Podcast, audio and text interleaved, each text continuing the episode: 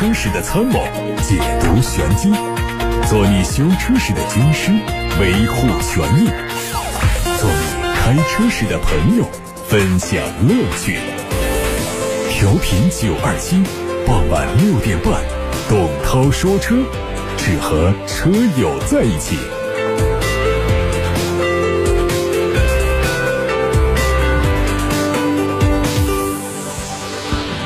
各位好，我是董涛，欢迎在六点半到七点半通过调频九二七的电波，通过蜻蜓、喜马拉雅、九头鸟等平台收听董涛说车。大家关于选车用车的问题，现在可以发送到直播间八六八六六六六六，楚天交广呼叫中心正在开通热线，还有董涛说车的微信公众号也能留言。先看新闻，日前，中国银保监会发布通知，就关于实施车险综合改革的指导意见公开征求意见。中国车险市场可能会迎来重大改革。这次改革以保护消费者权益为主要目标，短期内主抓降价、增保和提质，重点解决当前车险市场高定价、高手续费、服务争议等问题。改革后，预定附加费率预计将从百分之三十五下降到百分之二十五，车险整体赔付率将从百分之六十提升到百分之七十五。改革的广度和深度都可以说是前所未有。赔付方面，交强险总责任限额从十二点二万元提高到二十万元，三责险从五至五百万元提升到十至一千万元。保险范围方面，车损险主险增加了机动车全车盗抢、玻璃单独破碎、自燃、发动机涉水不计免赔率、指定修理厂无法找到第三方特约等七个方面的保险责任。保险产品方面，探索新能源车保险、机动车里程保险等创新型的产品。此外，对于保险企业、保险中介，也都提出了相应的改革内容。海外媒体曝光了一组宾利新款天越海外进店的实拍图。新车升级了全液晶的数字仪表，人机交互系统也同步支持安卓和苹果。值得一提的是，中控台上方配备了百年灵品牌的时钟表，进一步提升了内饰的豪华气息。动力方面，它可能会用 4.0T 的 V8 涡轮增压发动机，高性能车型用的是 6.0T 的 W12，并且推出 3.0T 插电式混动引擎，传动系统都匹配八速的手自一体，配备四驱。梅赛德斯奔驰官方消息：全新梅赛德斯奔驰 S 级将搭载12.8英寸的中控屏以及全新的 M Box 信息娱乐系统。新系统不仅支持指纹识别、手势控制，还支持面部识别、3D 导航、自然语音控制等全新功能。新车将在九月份全球首发。二零二一款的奥迪 A 六 L 将会在九月份上市。有媒体从奥迪经销商处获得了这个车的配置信息，它全系将升级最新的安卓车机互联，不同配置还会增加全景影像、前排座椅加热、驾驶侧座椅记忆、后视镜记忆等多项舒适配置。参考现款车型上市时的配置和价格变化，预计二零二一款 A 六 L 的价格将会上调。雷克萨斯将会从今年七月份开始投产新款的 RX，价格方面可能会卖到四十万五到八十万一，相比现款最高涨价七千元。因为只是年度改款，所以新款 RX 的整体变化幅度很小。具体来说，全系标配了全彩抬头显示器、数字钥匙、智能语音控制指令。另外，新车的内饰配置也有调整，全系象牙色内饰搭配的是深色的部分，从棕色变成了黑色。新款东风本田 CR-V 正式上市了，十七款车型售价十六万九千八到二十七万六千八。前进气格栅还是采用了传统设计，而前包围采用了更加犀利的獠牙式造型，并且配备了 LED 日间行车灯。侧面没有过多变化，配合十九英寸的花瓣式双五辐轮毂，整体造型中规中矩。车尾方面采用了 L 型的 LED 尾灯，中间的镀铬装饰条连接两侧尾灯和车头呼应，增加了车尾的宽视觉感受。排气是两边两出的设计，内饰方面将会用上全液晶的仪表盘，比较有特点的是转速显示改成了条形显示的设计，而不是传统的圆形指针式造型。动力方面，燃油版用的是一点五 T 直列四缸机，锐混动用的是二点零升的 iMMD 混合动力系统。丰田官方发布了全新车型卡罗拉 Cross 的官方图片。它将基于天 G A C 平台打造，定位在 C H R 和 RAV4 荣放之间，整体延续了目前丰田车系比较激进的设计，前脸和尾部造型给人一种缩小版的 RAV4 感觉，贯穿全身的黑色塑料包围，给消费者一种能越野的错觉。车内部分，不管是方向盘、中控大屏还是仪表盘，都和我们非常熟悉的卡罗拉如出一辙。尺寸方面，车长四米四六，宽一米八二，轴距和 CHR 相同，都是两米六四。动力是一点八升的自然吸气和一点八升的混合动力。根据目前已知的消息，这款车预计只会提供前驱，它率先在泰国市场上市，随后会在全球销售。魏品牌正式发布了旗下的全新车型预告图。官方表示，新车将会采用不同于目前所有 VV 系列车型的平台打造。具体来说，它采用了非常复古的整体风格，圆形的头灯内部植入了 LED 光源和灯带，而外凸的前杠和两侧外面的轮眉相连接，显得非常硬核。车尾还用上了外挂式的备胎，抛弃了传统城市 SUV 设计路线的新车，显然是冲着越野车的市场去的。预计新车也会有不错的越野性能表现。动力方面将会和 H9 采用相同的动力配置，用的是 eN 系列的 2.0T 发动机，传动系统是八速的手自一体，配备四驱。再看东风本田版飞度车型的路试谍照，它会推出两种外观。在年内就会正式上市。虽然厚重的伪装之下很难看到具体的细节，但是我们能够从整体的轮廓和造型、尺寸方面猜出，应该会和广汽本田飞度基本一致。同时，它会配上多项质感配置以及导入安全科技配置。根据规划来看，东风本田版飞度会推出 Sport 版本和 Cross 版本。Cross 预计会和广汽本田版一致，而 Sport 版本呢会采用海外。车型的设计理念加入双色的车身元素，以便和普通版形成区别。动力用的是一点五升的四缸自然吸气发动机，匹配 CVT 无级变速器。最后是名爵六的消息。二零二零款的名爵六正式上市，它推出七款配置，指导价九万三千八到十三万九千八。它对前脸做了重新设计，多边形的进气格栅是新车型最大的变化，搭配前杠两侧的扰流设计，车头的视觉效果是非常宽厚。侧面造型和老款没有区别，运动车型保留了黑化的翼子板装饰、轮圈、车顶天线和车窗的装饰条。动力全系用一点五 T 的国六发动机。动力参数较2019款车型是有所提升，同时变速箱也会从双离合变速器改为普通的六 AT。您正在收听的是董涛说车。董涛说车现在开始回答大家的问题。我提示一下，大家可以把最近刚刚买了车的价格啊，通过咱们的平台在节目当中曝个光啊，给其他的车主们有一个买车选车的价格参考，跟大家分享一下。我觉得这个反正也没什么损失，大家能做的话，我相信其他的车主们会非常感谢、非常感激的。因为我刚才看到有个朋友在后台跟我留言提问，问这个宝马的五三零目前的价格到底是多少？这个价格可不是指的官方价格，比方说像厂家这个发布的指导价，这个价格呢，那就真的是只能当一个指导。至于说 4S 店是不是听着这个指导，那就要看市场的实际表现。一般来说都会有一些优惠，甚至有一些品牌的车型啊，他们还会做加价涨价。所以我们需要市场上啊，我们的车主们及时的反馈最新的价格信息过来。呃，有一些朋友喜欢通过网上的一些网站来看这个价格，其实那个那连个参考的价值都不太大。有很多他写的就是厂家指导价和经销商的价格是一致的，但实际上并不是这样。而还有一些呢，经销商的价格写的低一些，但是呢，那些网站它不分地区，它可能是找的全国的最低价。这个全国的最低价可能是北京的，也可能是云南的。对于我们听众所在地的价格来说，这个参考意义啊就不是特别大。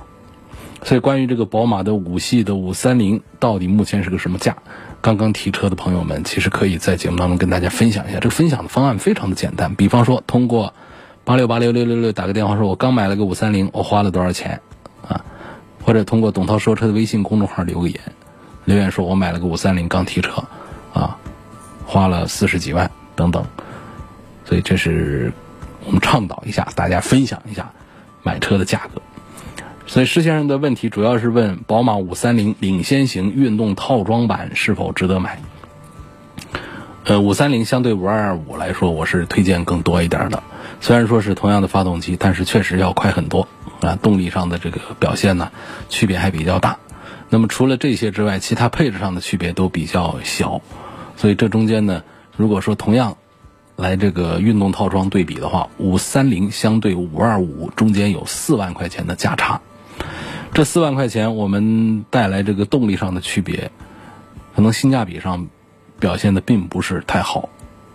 那为什么我还要在这种情况下推荐呢？是因为宝马五系这款车整体素质啊，除了内饰的有一些用料，局部的像那个什么仿桃木的那些啊，那皮子贴的是比较差之外，其他各方面那都还是要这个，还是做的还是不错的。那整体的素质比较好，所以我们值得多花一点钱投入一个动力明显区别比较大的个高功率调教的一个车型。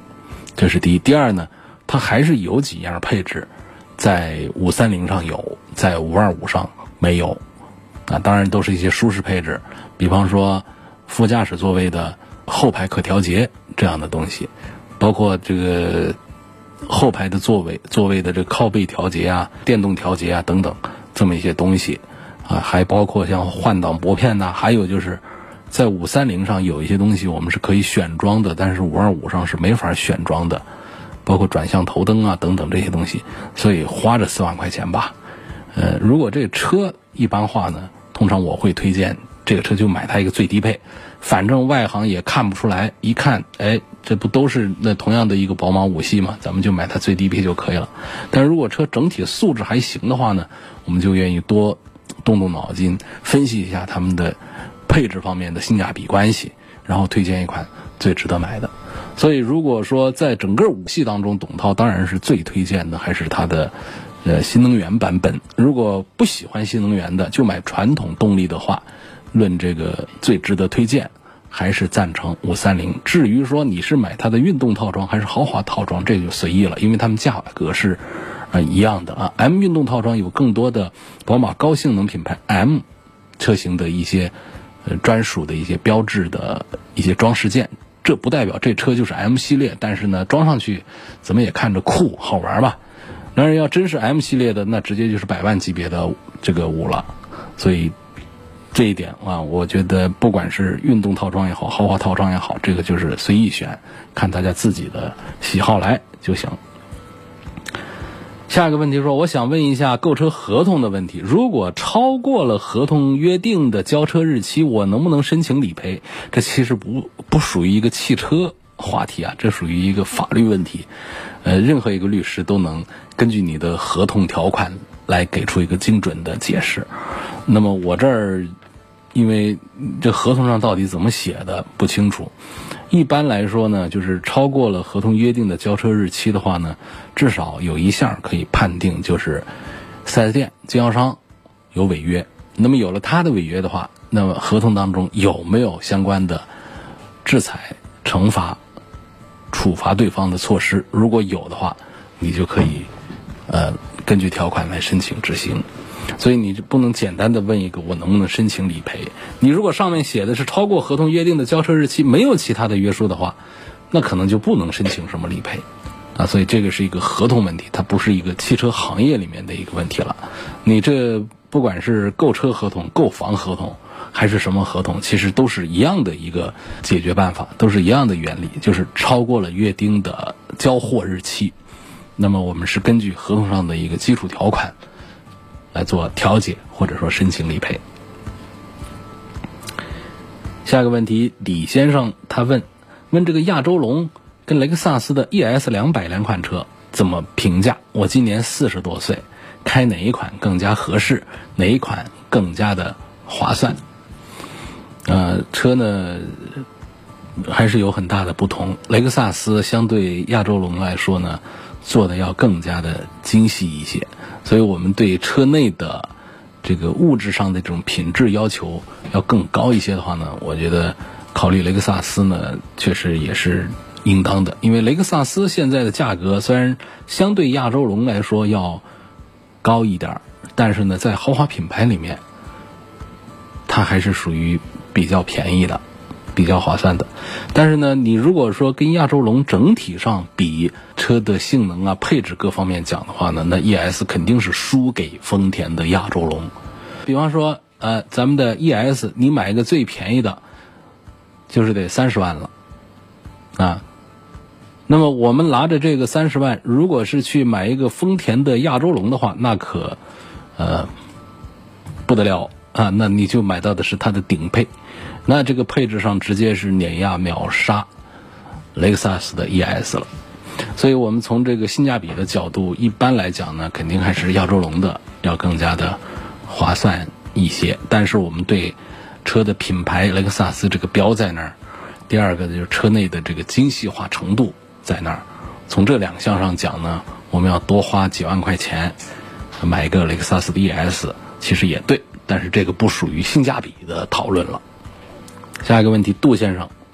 杜先生是二零一四年四月份买的大众速腾一点四 T 自动挡，行驶了十一万公里，车子的发动机下面有一点漏油，修理厂的工作人员说需要把发动机抬下来换一个零件，大概费用是一千块钱左右，请问是否有必要抬发动机来维修？那这得看是哪坏了，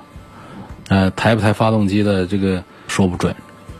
呃，有一些项目它在底下就可以，你比方说一个油底壳啊，一个这样的一个问题，那那。那你看是不是这个问题？如果是的话，应应该也不至于说要把发动机把它抬下来这么麻烦。但是如果说其他的地方的一些连接部位出现渗漏，需要换垫片呐，呃等等这样的情况，那那肯定就是要把它抬下来呀。所以这要看情况啊。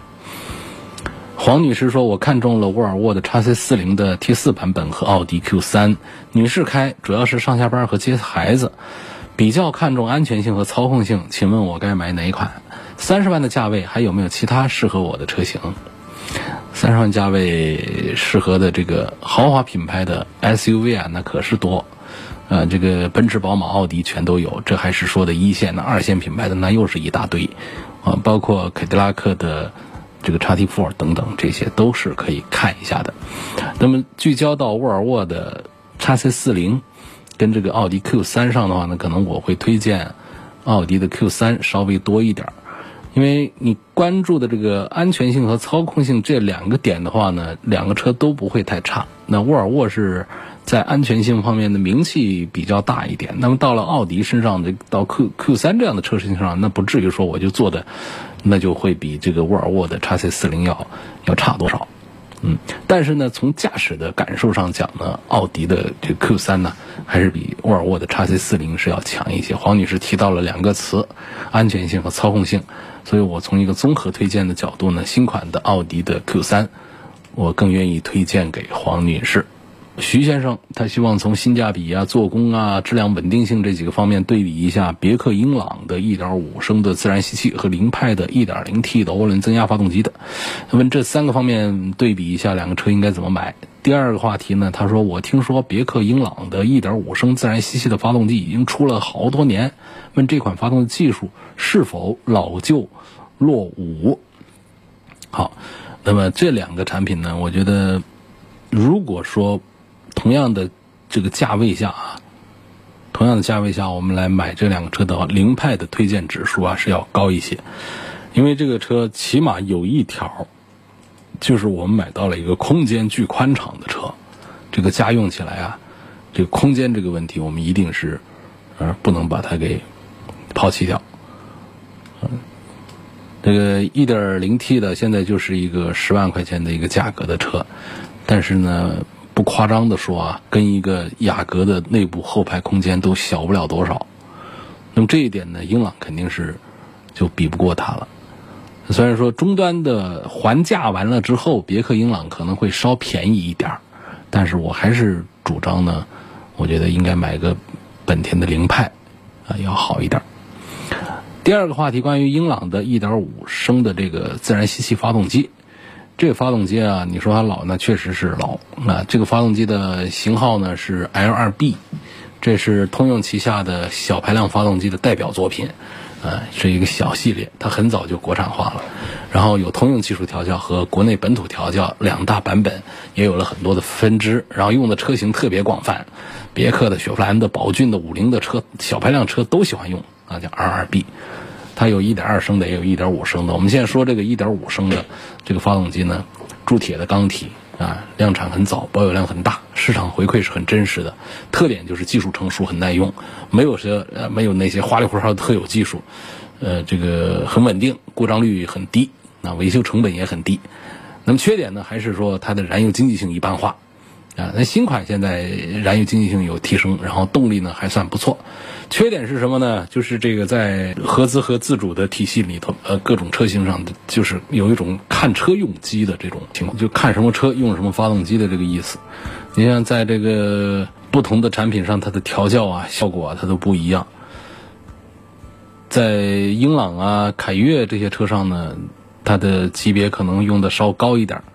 嗯，那么它的稳定性啊、可靠性啊、噪音呐、平顺性啊等等各方面呢，它就会好一点。但是呢，它在五菱的车上造那个面包车的时候，它也用这个发动机，那么它在就是这个技术调教方面的差异都还是比较大，那噪音大一些。这个所以同样的这个型号的发动机。呃，在不同的车型上有不同的应用。另外呢，就是这个发动机啊，它确实技术上是比较老的。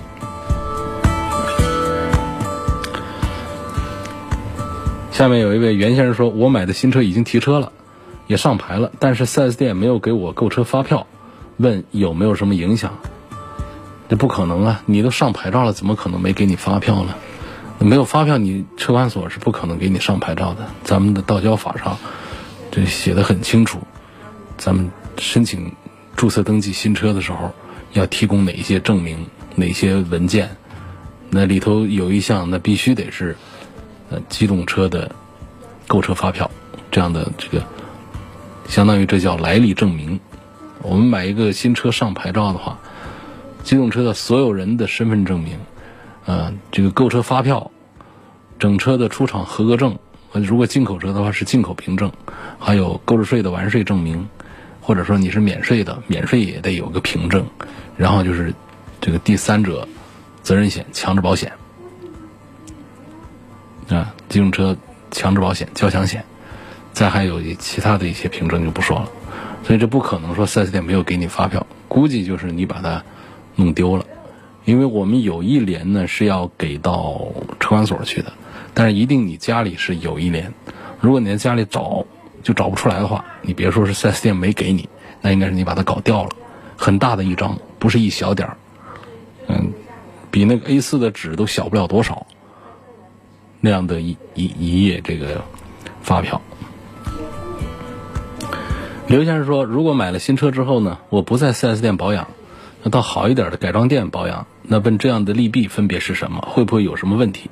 因为改装店的工作人员跟我说，他们用的产品会比 4S 店更好，会明码标价，也有保养记录。问这样对后期卖车会不会有影响？这个没有什么，这样的就是，如果我们在 4S 店以外做保养的话呢，一定得到正规的汽修店去，不是说一个改装店一个什么它就一定可以的。正规的汽修店要有发票，要有各种这个。包括项目的委托单呐、结算单呐，这样的能有的都把它保留好。为了证明你是在一个正规的店子里面做的保养，那在一个正规店里面做了正规的维修保养之后，能够证明你对这个车辆是正常使用的、正常维护的状态。这样的话呢，厂方和店方呢才不会认为你是这个没有按要求用车。就没有办法宣布你单方面的宣布你脱保，所以这个不在四 S 店保养，我们有这个权利，但是同时厂家和经销商也都有权利要求你按照厂家的规范来保养车辆，你就需要提供相关的证据证明你在正规店里面做了按时、按标准的保养。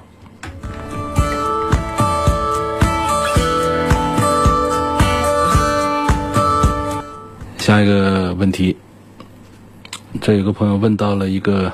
他说我刚买了一辆奥迪 S 四这款车，它的性价比主打的是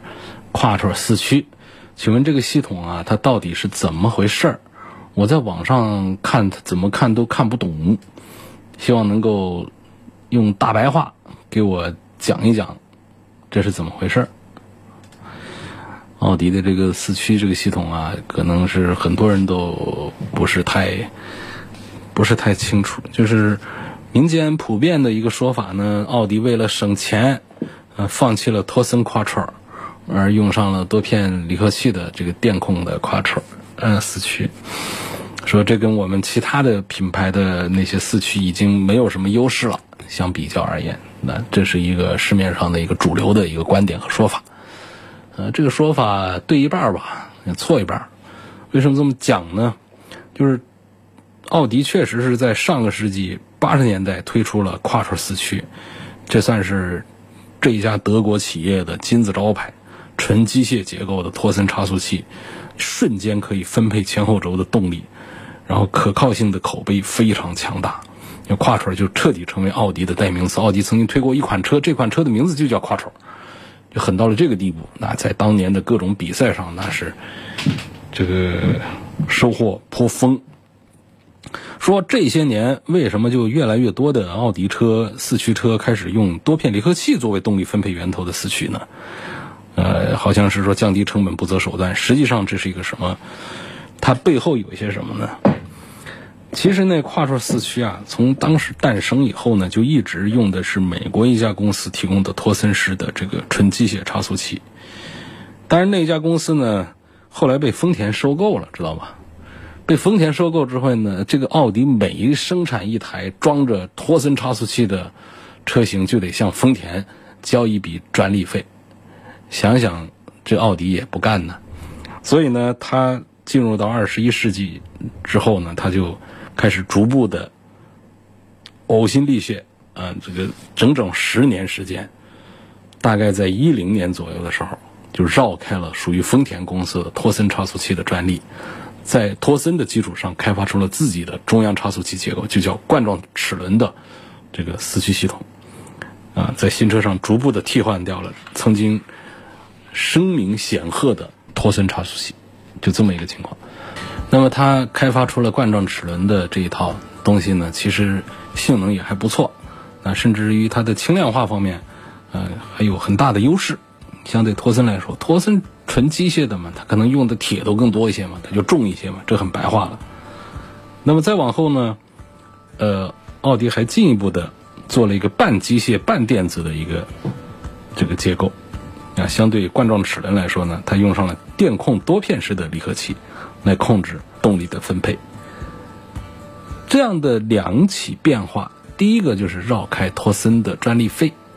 第二个呢，就是顺应了我们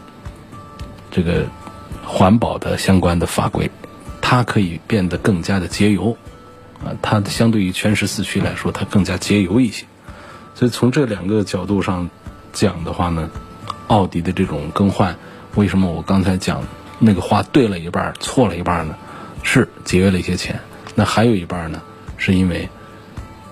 这是别人家东西，必须还给别人，所以没办法，只能是自己这样做。然后就是也是为了节油环保这样来的。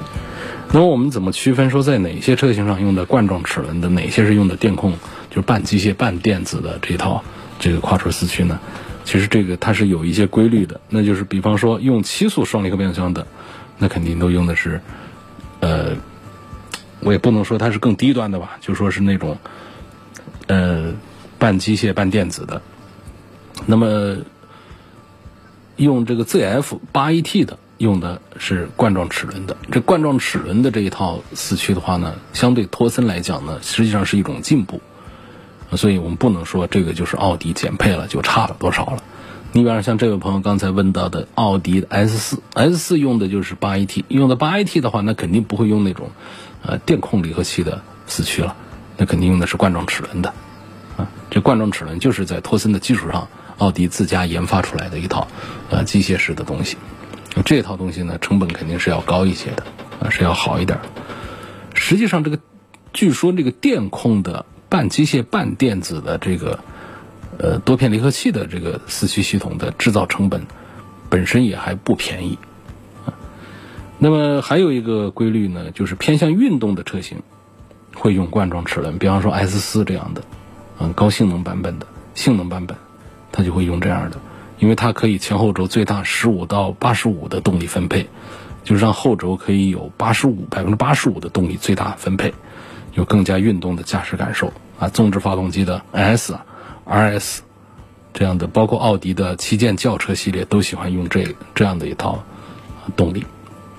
那么还有呢，就是在走量的车型上，一般来说呢都不会用这个冠状齿轮的。在走量的车型上，都还是用的电控四驱。那么在不走量的高性能车、旗舰车上，然后用的是燃油经济性不太好，但是更富有驾驶乐趣的冠状齿轮的跨车系统。那么，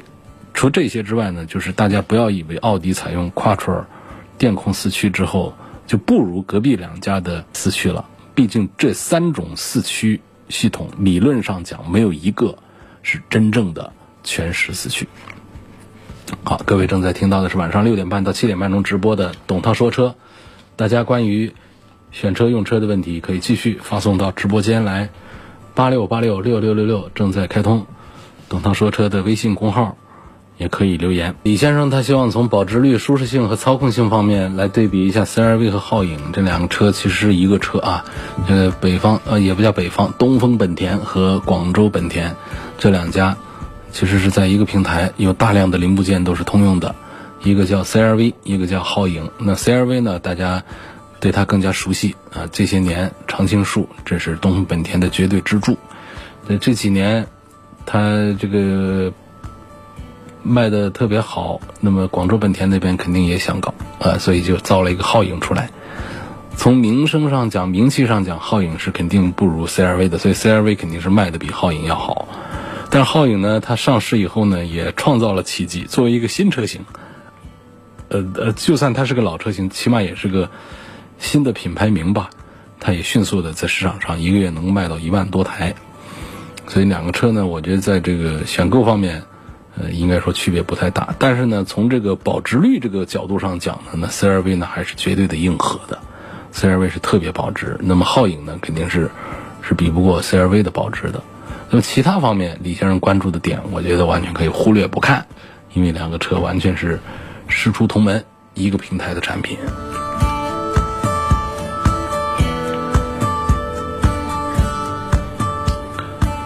下一个问题说，我预算十六万元左右，想买一辆性价比高、经久耐用的轿车。目前看到比较符合我预算的是君威精英版，落地价格十六万五，问是否值得买？那个十六万多的合资的 B 级轿车一大堆呀，这不是一个多么稀奇的事儿，所以你别觉得这十六万多就好像是买了一个便宜。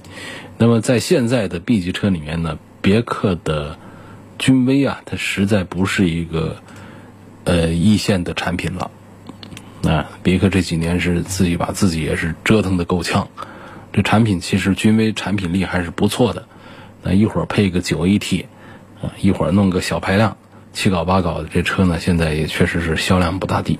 所以它的优惠幅度啊，它才会比较大。那你说的这个精英版呢，应该是它的一个最便宜的一个版本，它原价啊有二十一万多，现在优惠下来的十六万多，呃，落地。你可见，就确实是便宜，啊，便宜这个东西，你你是二零 T 还是二八 T 啊？啊，如果是二零 T 的话，二零 T 的本身的价格就不到不到十九万啊，十八万多，十八万多这样一个价格，现在落地十六万五。实际上，我们看一下本田、丰田、日产家里的任何一个车，其实也都是在这个价位附近能够买到，但是那些肯定是流量明星，销量巨大。远远超过了君威的，而且在君威身上呢，如果说我们想要它性能好一点的话呢，可能还得上它的 GS 去。就是普通的二零二零 T，就是一点五 T 发动机，它叫二零 T，那这个其实也也没有说多少的吸引人的地方，品牌上的一些问题啊，再加上车型上本身一些问题，就让这个君威啊，它一直就卖不过这个日系的产品、德系的产品。所以呢，我认为呢，你这样一个价格，纯粹图这个便宜，十六万五来买一个君威呢，倒没有错太远。但是呢，如果你再看看其他的那些流量明星那些销量更大的这个日系车之后，也是近似的价位，你看看是否觉得应该选择销量更大的。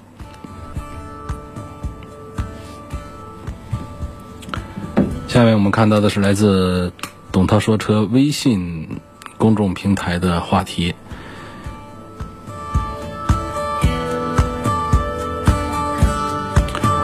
问柯迪亚克和途观 L 有什么区别？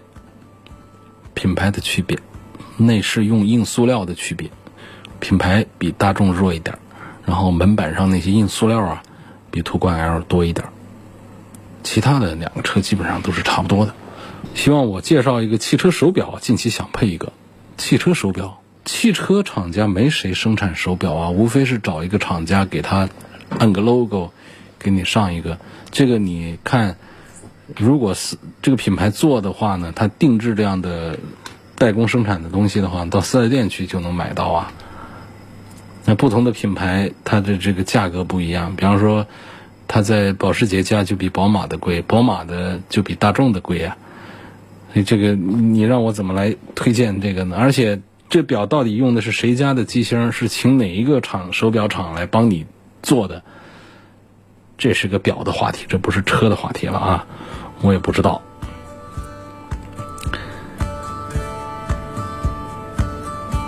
嗯，有个朋友跟我们分享了他的提车价格日子。这位网友说：“我上周提的奔驰的 GLB，呃，两百。” G L B 两百二零二零款动感型裸车价是二十六万八千八，各位，这是我们今天号召了以后大家分享的这个提车价格啊。奔驰 G L B 两百二零二零款动感型裸车价是二十六万八千八，还有一个杜先生，他的车是东风标致四零零八二零一八款的精英版十五万六的裸车价。这个你你这是一九年四月份买的车是吧？一九年四月份买的车，行也感谢你分享。但是对于我们现在买车的车主来说没有参考，这个参考一定就是近期提车的。看下一个朋友，这个说刚刚买的 XT 六起步车型就盖板裸车三十三万啊，这个很厉害啊！哎，XT 六三十三万的裸车价。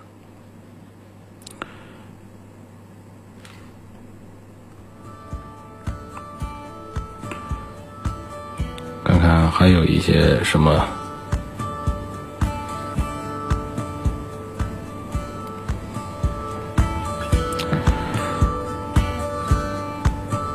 下一个问题：宝马 X 五和奥迪 Q 七哪一个更适合年轻人？这个奥迪 Q 七啊，实际上我觉得更适合年轻人一些，因为它从内饰上讲呢，更讲究的是那种科技。它不用那个宝马 X 五上那种豪华印象，它搞的是那种科技感受。其实年轻人开这个 Q 七的话呢，应该是会显显得要更加的时尚一些。宝马的 X 五这个车综合表现其实非常棒，销量是远大于奥迪的 Q 七，它可算是老少通吃。但是主要还是说我们更多的这个呃中年的人士来买这个 X 五，年轻人开这个 X 五呢，我觉得。它的形象上这个方面呢，它跟这个我们的年轻人其实还是有一些不符，所以我觉得总体讲呢，叉五和 Q 七啊都不是太适合年轻人。相对讲呢，Q 七的这种科技感